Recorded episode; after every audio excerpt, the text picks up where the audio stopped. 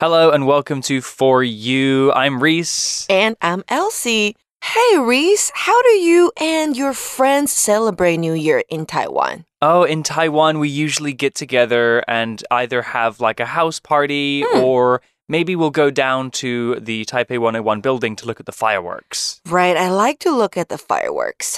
It's really beautiful. Have Hmm. you seen the 101 fireworks live before? Yeah. Yeah. I like them? always go there to see the fireworks. Yeah, it's cool, right?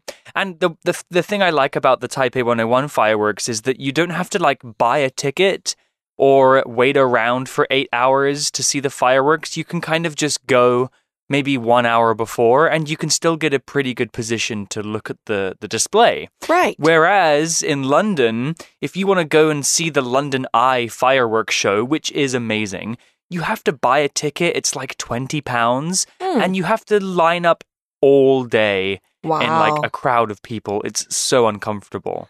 but no matter where it is, it's always so crowded with Mhm. people.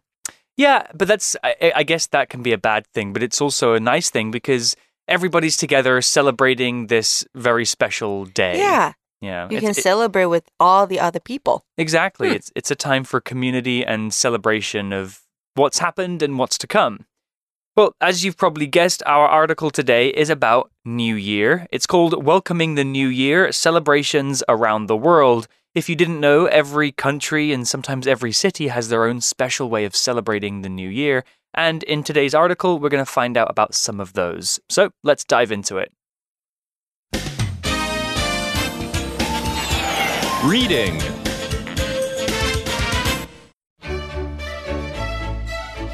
Welcoming the New Year. Celebrations around the world. Three, two, one. Happy New Year!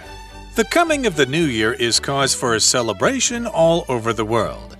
Let's see how different cultures celebrate this wonderful time of year in their own special and exciting ways. Dropping things, the U.S. It's possible that you have heard of this one as it's famous. Times Square in New York rings in the new year with the ball drop. This involves a big glowing ball being lowered down a tall flagpole. Over in the state of Indiana, people also drop watermelons from great heights. Breaking plates, Denmark. We don't usually break porcelain against people's houses, that would be rude. But when the new year comes around, Danes love to throw old plates against their friends' front doors. It's considered good luck, and the more broken plates you receive, the luckier you'll be. Feast like it's your last day on Earth, Estonia. If you love food, you should consider heading to Estonia. Estonians believe that eating 7, 9, or 12 feasts on New Year's Eve will give you the strength of that many people.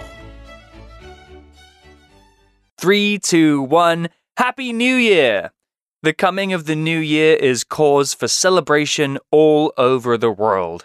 And that's how our article begins. What a happy beginning to the article. Happy New Year, guys. Happy New Year. It's one of my favorite celebrations of the year. Let's talk about this word celebration. A celebration is when you celebrate an important day or event. Celebrate is a verb which means to remember or think about an important thing and then have fun because that thing is good. It's worth celebrating. You can have birthday celebrations, Christmas celebrations, or, as we're discussing now, New Year celebrations. You can celebrate anything that's good. If you get a high score in your exams, you can celebrate that too. Okay, so we can celebrate different events. 我们可以呢，为了不同的事件而庆祝。那课文这边呢、给的是 celebration 名词的形式，好，当然也解释为庆祝。那有什么样的庆祝呢？像是 a birthday celebration，我们可以庆生；an anniversary celebration，我们也可以做周年庆。 啊，或者是呢，如果要主办庆祝的活动的话，我们可以用 hold 或是 host to hold a celebration，或者是 host a celebration。那刚刚讲到的 celebrate 这个动词，同学们它怎么拼呢？C E L E B R A T E celebrate. You can celebrate your birthday. You can celebrate Valentine's Day 庆祝情人节。 You can celebrate Father's or Mother's Day，你可以庆祝父亲节或母亲节。You can also celebrate New Year，你也可以庆祝新年的到来。所以课文这边说 Happy New Year，新年快乐啊！新年的到到来呢，是世界各地庆祝的原因。Yeah, New Year is good because it's the one celebration that everyone around the world pretty much celebrates. Right. It's not specific to any religion or country, it's Mm-hmm. for everybody. Well, back to the article, and it introduces the rest of today's story. It says, Let's see how different cultures celebrate this wonderful time of year in their own special and exciting ways. Very exciting. But first, let's talk about the word culture. I think culture is a word we've talked about a lot uh, here at 4U, but let's talk about it again. Culture is a noun, and culture is basically the ideas, customs, and social behaviors of a particular people or society. So, a place's culture is made up of many different things and is nothing specific. It's made up of food, history, language, ideas, beliefs, geography, fashion, music. Pretty much everything about a place contributes to its culture And every place has a unique culture. So I'm very familiar with British culture and Chinese and Taiwanese culture as I've lived in those places, but I don't know much about, for example, Moroccan culture. Okay, let's have an example sentence. In many cultures around the world, it is rude to point your finger at somebody. 嗯，So don't point your finger at somebody。那 culture 这个字呢，代表的是文化，哈，是个名词。 每个国家都有不同的文化。所以刚刚像是 Breeze 提到的 Taiwanese culture，台湾文化，那它的是 British culture，英国的文化，当然还有 American culture，美国文化，还有世界各地不同的文化。那再给同学们一个例句哦，My friends and I went to Turkey and learned a lot about its history and culture。代表呢，我的朋友跟我去了土耳其，并了解很多它的历史和文化。那课文这边说到的是呢，我们来看看每个文化是如何用他们特别又令人兴奋的方式来庆祝一年当中这个美好的时刻。So what's the first one we're going to talk about? The first country is the States. It says dropping things, the US. It's possible that you have heard of this one as it's famous. Well, okay. I've definitely heard of how they do it in the States, but Yeah. before that, let's look at some language. OK，所以呢，我们这边看到这句话是 "It's possible that"。我们今天的 language in focus 要讲的就是呢，当我们看到 it 加上 be 动词，加上形容词，再加上 that 子句的用法哦。那为了避免 that 名词子句当主词的时候啊， 长度太长，我们就会用 it 当做虚主词来代替真正的主词，放在句首的位置。那真主词到底在哪边呢？会被丢到后面去哦，会是 that 所引导的名词子句。那在这个句型当中呢，主主词补语是个形容词，表示对 that 子句的评价。所以课文这边说到的，It's possible that you have heard of this one as it's famous，代表的是可能你有听过这个，因为呢它是很有名的。这边的 as 代表的是 because，也就是因为的意思。那再来咯，同学们听听看这样的例句：It's strange that she didn't pick up my phone。她没有接我的电话这件事情很奇怪。或者是我们可以说，It's lucky that he didn't get hurt in the car accident。他在车祸当中没有受伤，是很幸运的一件事情。 That's very good. Well, the article tells us now more about how they do it in the US. Times Square in New York rings in the new year with the ball drop. Have you heard of this one before, Elsie? Yes, and I've seen that on TV. Yeah, on TV. I would love to see it live. Right. Although I think it's a similar situation to London that you need to line up for a long time. Mm. Well, the phrase, the article used an interesting phrase here ring in. It said ring in the new year. What does to ring in mean? It's nothing to do with telephones. To ring in basically means to have a party to celebrate something arriving. We usually use ring in to talk about celebrating the new year. So you can have a party to ring in the new year. If you're ringing in something, the party's going to be a lot of fun and everyone's together and dancing and singing. OK，所以呢，ring in 的意思是迎接、庆祝某事件、某时刻的到来。所以放到课文里面呢，纽约的时代广场，它用降球仪式来迎接新年的到来。Well, back to the article, and it explains more about this ball drop. This involves a big, glowing ball being lowered down a tall flagpole. Well, what about the word involve here? If something is involved, that thing is necessary and Im an important part of the process. By saying that the big ball is involved, that means it's an important part of the New York New Year party. OK，所以呢，involve 这个动词代表包括、包含。那给同学们一个例句哦。For example, her job involves answering all the emails and phone calls。代表她的工作包含了回应电子邮件还有电话。And then we also saw the word glowing. The word glowing is an adjective, and glowing means producing light, or shining with, or as if with warmth or heat. Things that can glow can be a light or a candle. A glowing candle emits a light that you can see in the darkness. Here's an example sentence with the adjective glowing. The glowing moon lit up the dark sky.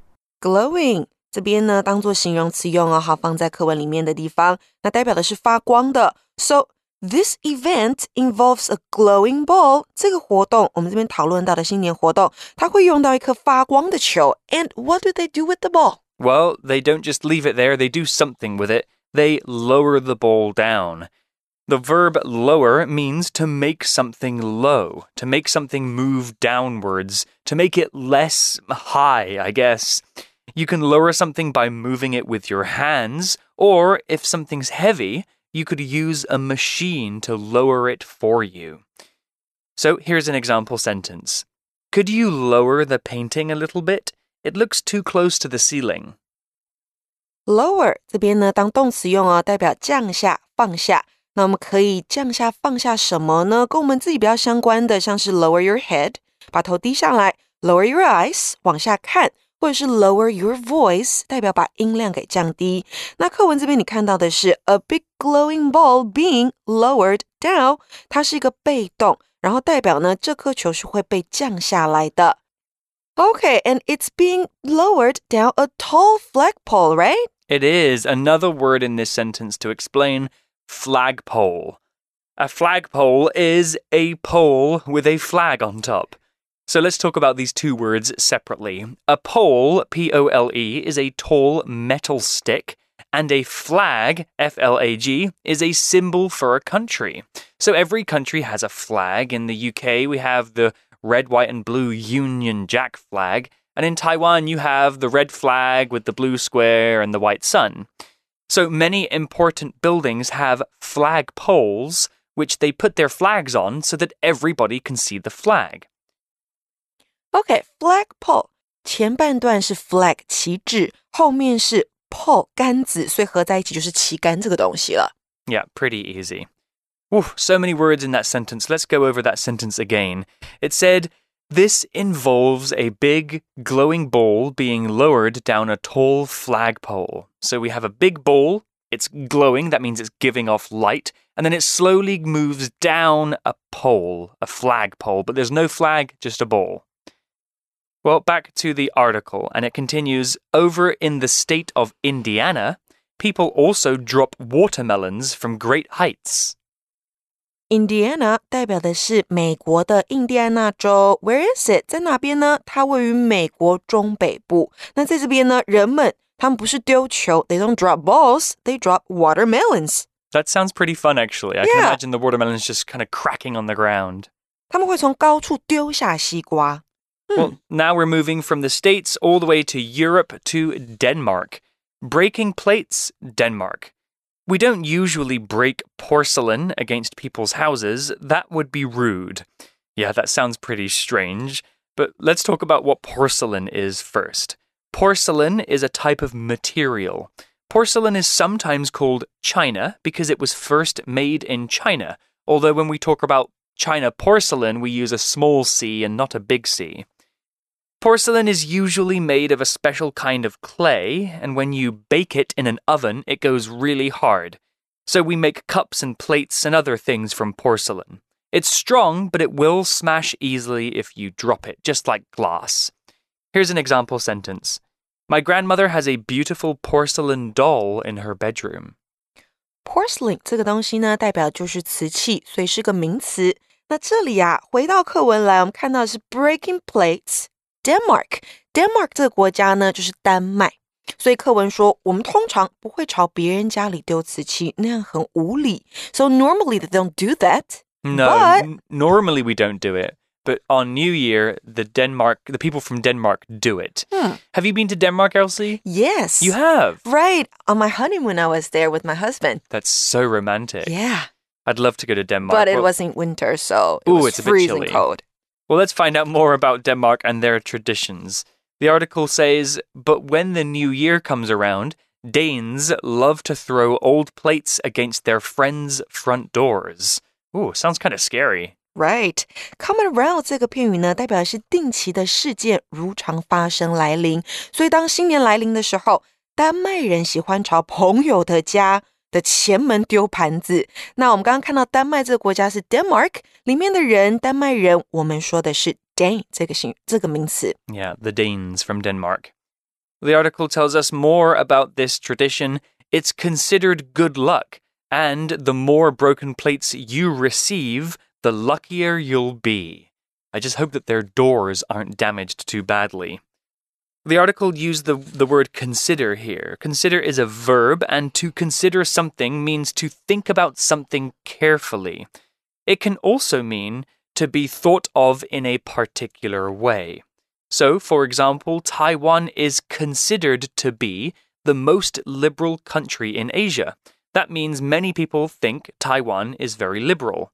I consider Elsie to be my friend. That means I think of her as my friend. Oh, you're my friend too, Reese. Yay.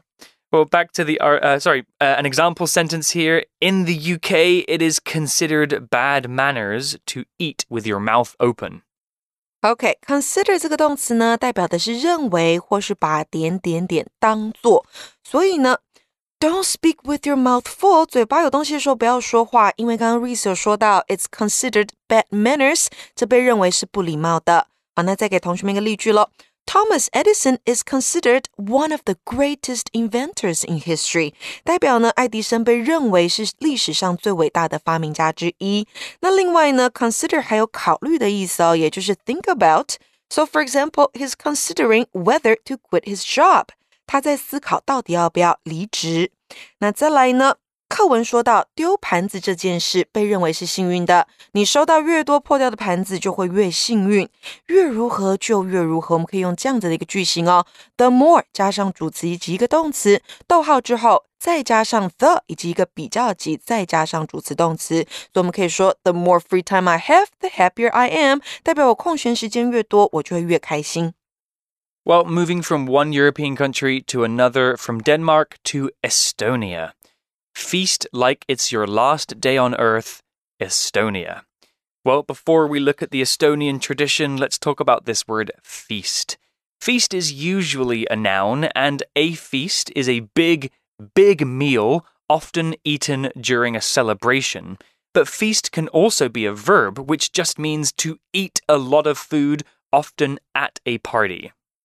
所以呢，你在课文当中看到的 feast like it's your last day on earth，那个 feast 是个原形动词哦，代表的是尽情享受、大吃大喝。那 feast 本身也可以当做名词使用，代表盛宴。那我们这边看到的国家是 Estonia，爱沙尼亚，里面的人我们叫他爱沙尼亚人 Estonian。那课文这边就说了，你要把这一天当做你的最后一天来吃。 Well, this article is making me very excited about Estonia. It says, if you love food, you should consider heading to Estonia. 如果你爱食物，你应该考虑去爱沙尼亚。I love food。 Yeah, me too. And there is that word consider again, but used in a different form. Here, consider means to think about something. Well, the article continues with more about Estonia. It says Estonians believe that eating seven, nine, or twelve feasts on New Year's Eve will give you the strength of that many people. Oh, sounds like a cool thing to do. I'd like to be super strong. Here's what the word strength means it's a noun, and strength means physical power.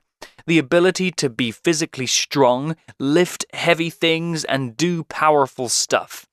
Strength is usually for physical power, but strength can also talk about somebody who is emotionally strong, or it can be something very good about a person. So, for example, one strength of Elsie's is that she is very mature. Here's an example sentence with strength. I don't have the strength to move this sofa. Could you help me, please? Strength 这个名词呢，代表的是力气、力量。所以呢， 课文最后说到，爱沙尼亚人他相信在新年前夕吃七、九或是十二顿大餐，就可以得到这么多人的力量。Seven, nine, or twelve meals. Wow, if you eat so if you eat 12 feasts, you'll be as strong as 12 people. Right. I'm not sure I can eat that much food 十二 though. 顿大餐就有十二个人这么强壮的感觉。 After 12 meals, I think I'll just be in bed digesting all day. yeah, or just sleep all day after that. Well, that's the end of day one's article. We've learned about the States, Denmark, and Estonia. We'll be back tomorrow for more New Year celebrations. But for now, let's go to our For You chat question. For you chat. So, the For You chat question for you today, Elsie, and for you listening How does your family celebrate the New Year in Taiwan? Um, normally my mom and dad just go to bed before um or after they watch TV during New Year, but my friends and I would go to have a great dinner together and maybe go have some drinks at a bar. Mm. Hmm. So, do your parents stay up until midnight, or do they? Not usually- really. No, Mm, they're no, not so fussed about uh, uh, reaching twelve o'clock. I don't think so. No. Well, I guess after so many New Years, maybe they get a bit just- boring. Maybe they get tired of it. yeah. Well, while while we're young, we can still enjoy the firework displays and being with our friends. You guys can think about this question too. How do you and your family celebrate New Year in Taiwan? Perhaps you have some specific traditions that your family celebrate.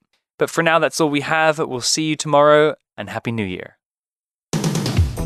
Vocabulary Review Culture.